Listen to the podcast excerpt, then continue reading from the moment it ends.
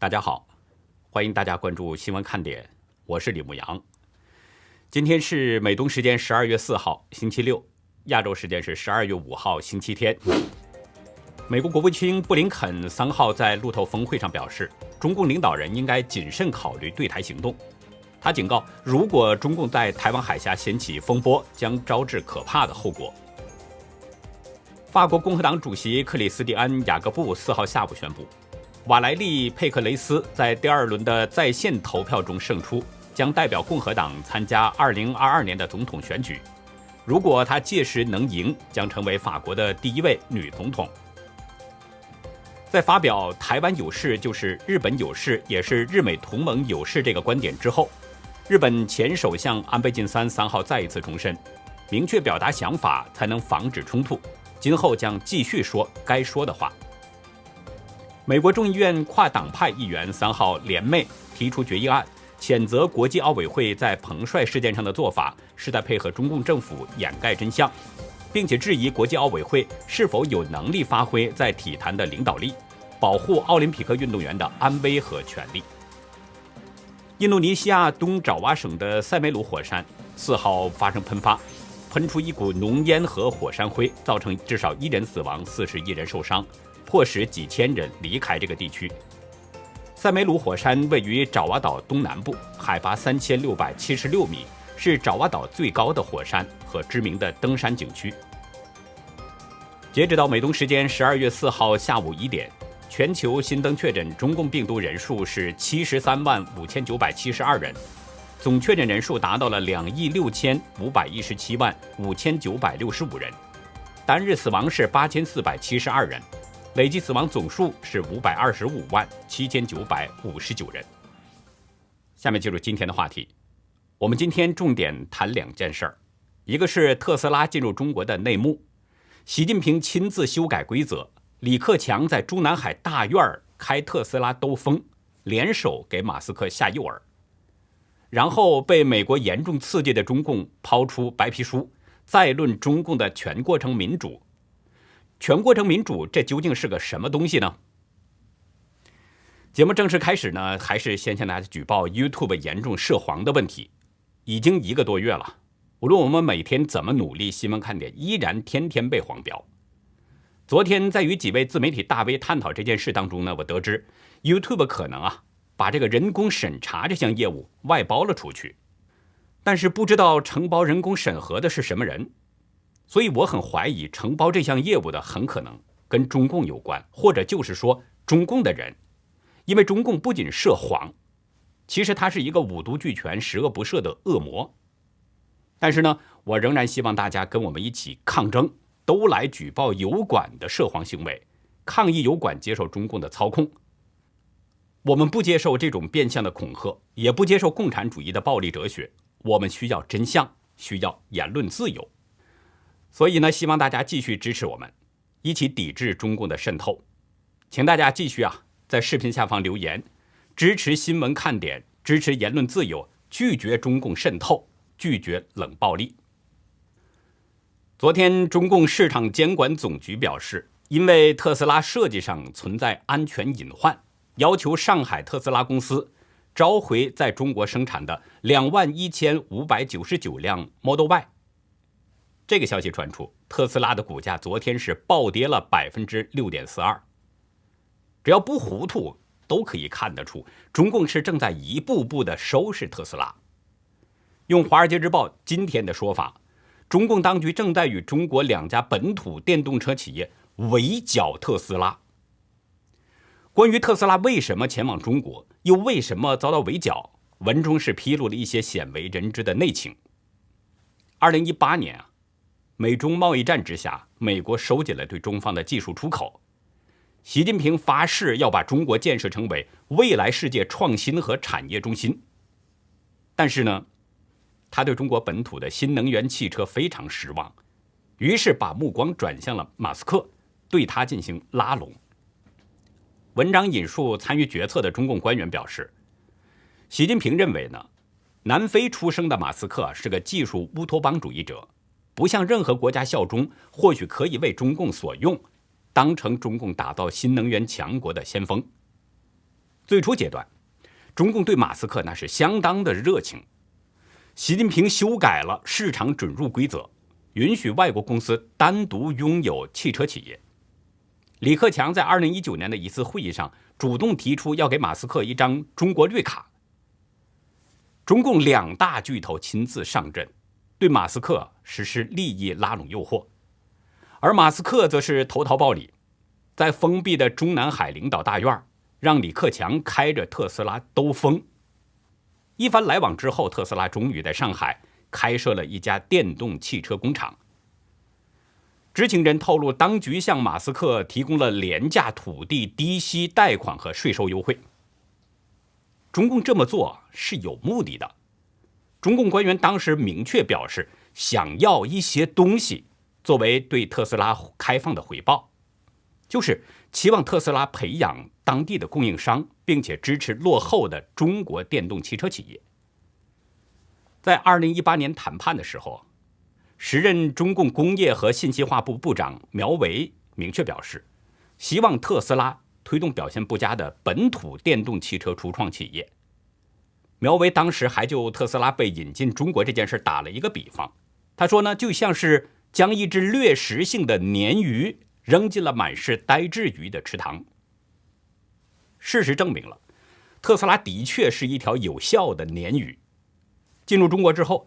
两家中国本土电动车企业小鹏和蔚来被激活了。其实说是激活，倒不如说呢，两家电动车企可能得到了一些东西。因为在特斯拉准备进入中国之前，特斯拉企业内部的一些人就对各个方面感到愤怒，担心知识产权被盗窃。当然了，前两年马斯克也得到了一些经济收益。仅2020年，在中国的销售额就帮助特斯拉实现了第一个全年的盈利，而且今年前三个季度还贡献了特斯拉大约四分之一的收入。同时，马斯克还巩固了他世界首富的地位。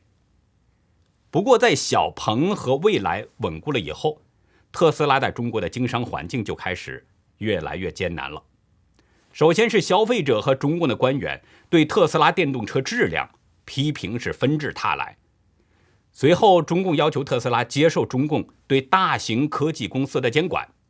现在，特斯拉必须在中国国内保留从客户那里收集到的所有数据，并且在更新中国汽车的某些软件之前，需要先得到当局的批准等等。另外，特斯拉最初得到中共的优待，也让中共的竞争对手相当不满。有些竞争对手利用北京对科技巨头握有庞大数据的问题，借机打击特斯拉。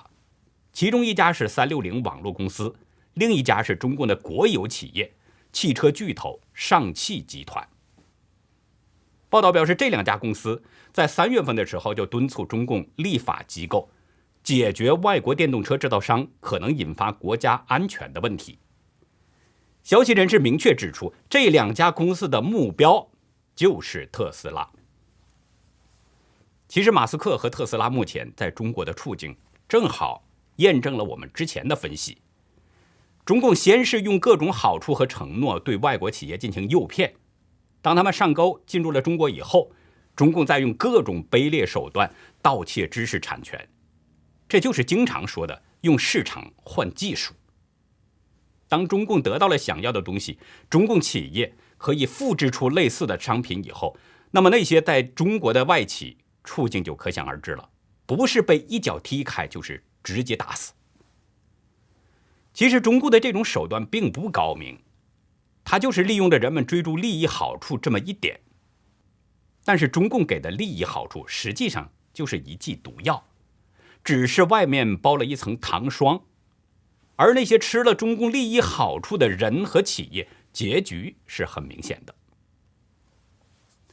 再说第二件事，今天上午，中共发布了《中国的民主白皮书》，书中表示呢，中共发展的是全过程民主，政治生活、社会生活各环节、各方面都体现人民意愿，听到人民声音，声称。拉票时受宠，选举后就被冷落，这样的民主不是真正的民主。白皮书在着力的阐述全过程民主的同时，还着力强调了民主的多样性，声称呢，实现民主有多种方式，不可能千篇一律。以自己的尺度评判他国，甚至迫使他国照办自己的政治制度、民主模式，这是反民主的，是不得人心的，是注定要失败的。白皮书通常呢是一国政府发布的重要文件，表明是在今后较长的一段时间内，当局在某一个领域的立场。因为它的封面装帧是白色的，所以就称为白皮书。中共政策研究室副主任田培炎在新闻发布会上表示：“中国有十四亿多人口，如果搞西方那一套所谓的民主，很容易搞散、搞乱。”他声称，只有坚持党的领导，才能保证民主的正确方向。田培炎还宣称，坚持党的领导就是支持和保证人民当家作主，全过程民主是中共的伟大创造等等。从中共白皮书和田培炎的这个说法，我们就可以看出，中共是有所针对的。因为本月九号和十号，拜登主持的民主峰会将要举行，但是受邀请的一百一十个国家当中却没有中共，但是有中华民国，这是中共非常非常不能接受的。所以最近一段时间，中共是接二连三的就民主发声。就在昨天。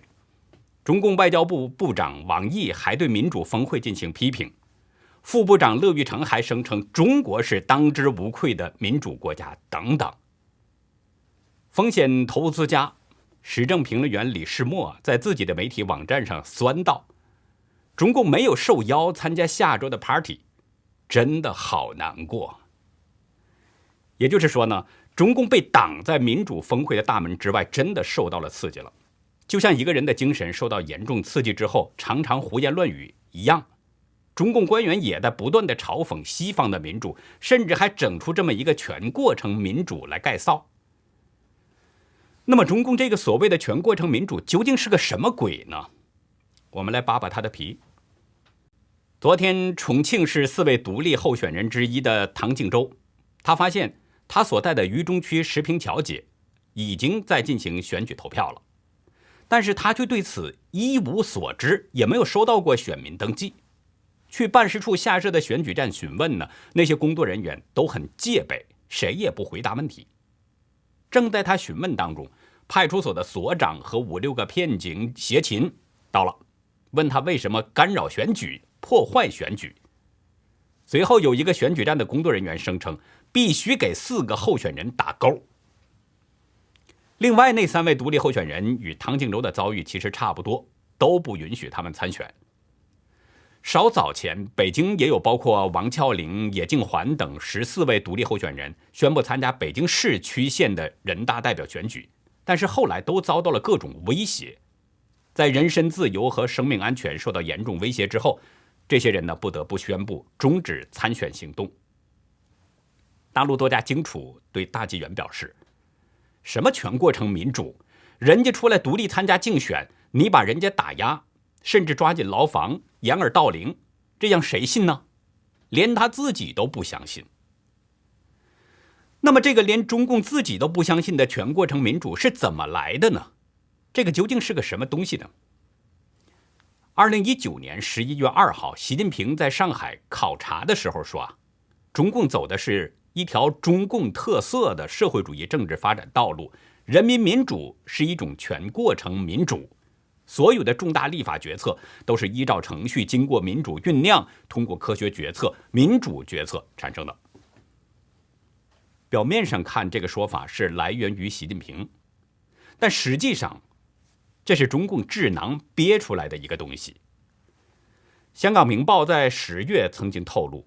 全过程民主是出自王沪宁的学生，中央政策研究室副主任林尚利。从这些中共犬儒的说法，我们可以看出，全过程民主就是具有中共特色的中共式的民主。所谓中共特色，最早是出自邓小平。一九七六年刚走过文化大革命的中国，各方面当时发展都停滞了。为了解决中共内部保守派阻止经济改革，在一九八二年中共的十二次党代会上，邓小平就提出了有中共特色的社会主义这么个说法。从那以后，中共不管干什么，都自称是具有中共特色，一直喊到今天。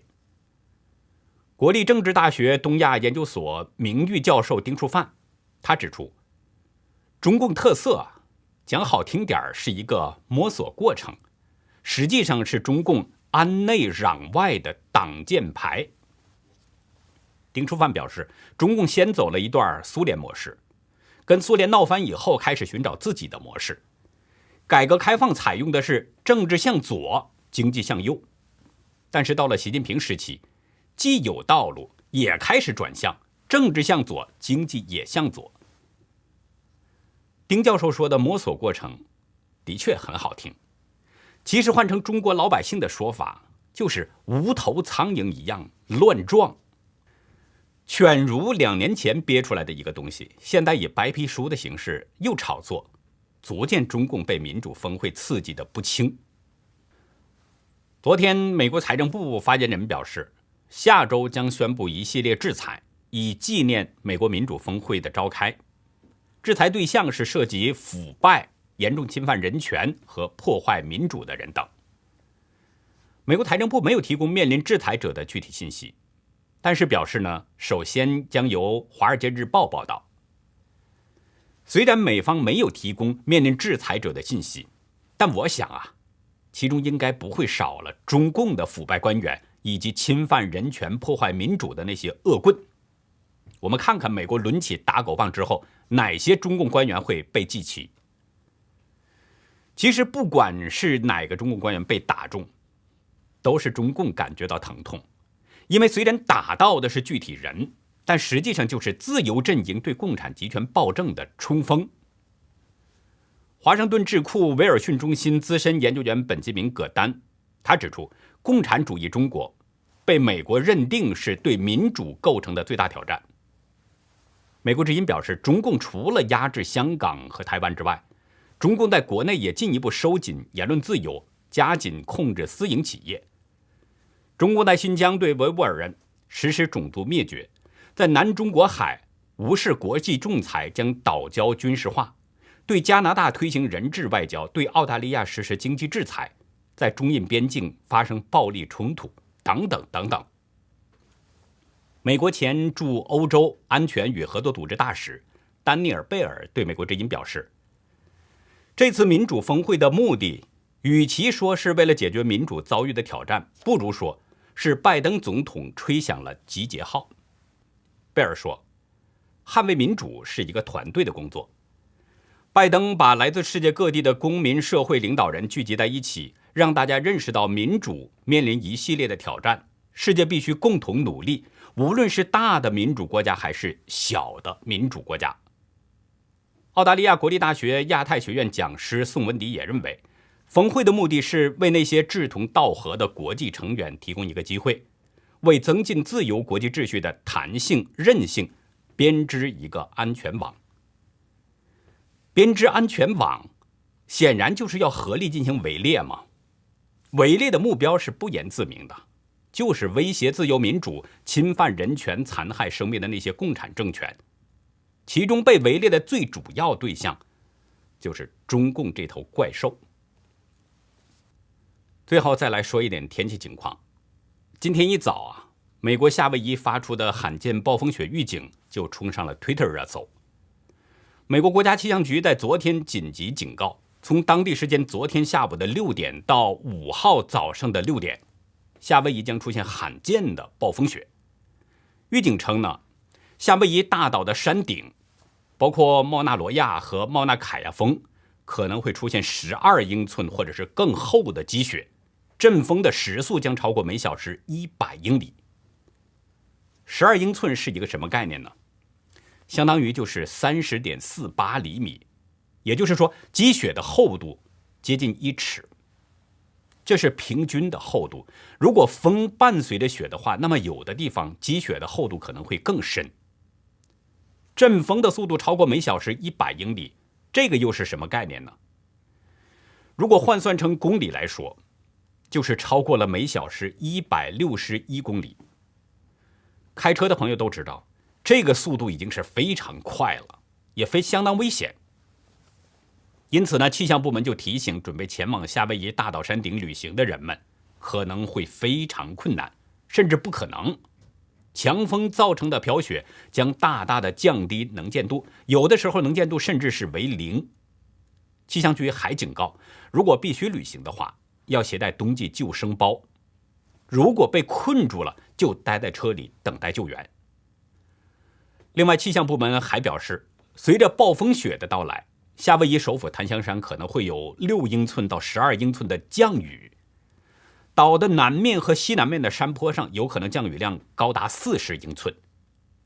我们把英寸如果换成毫米来说的话，六英寸就是一百五十二点四毫米，十二英寸就是三百零四点八毫米。一般来说，降雨量大于一百四十毫米，那就算是特大暴雨。很明显，檀香山的这个降雨量是非常大。但是岛的南面和西南面的山坡降雨量在四十英寸，也就是一千零一十六毫米。大家可以想想这个雨会有多大。目前夏威夷所有的岛屿都已经发布了洪水警报，所以呢，我也想提醒准备前往和居住在当地的那些朋友们，这个周末尽量不要出门，或者是减少出门，多注意安全。黄明志的墙外风靡网络，里面提到的金门太武山上有蒋介石题词的“无望再举”石碑，其中包含了中国两段著名的历史故事。在今天的历史看点呢，我们就来聊一聊蒋介石推崇的这两个故事的真实用意。欢迎大家到优乐客会员区了解更多。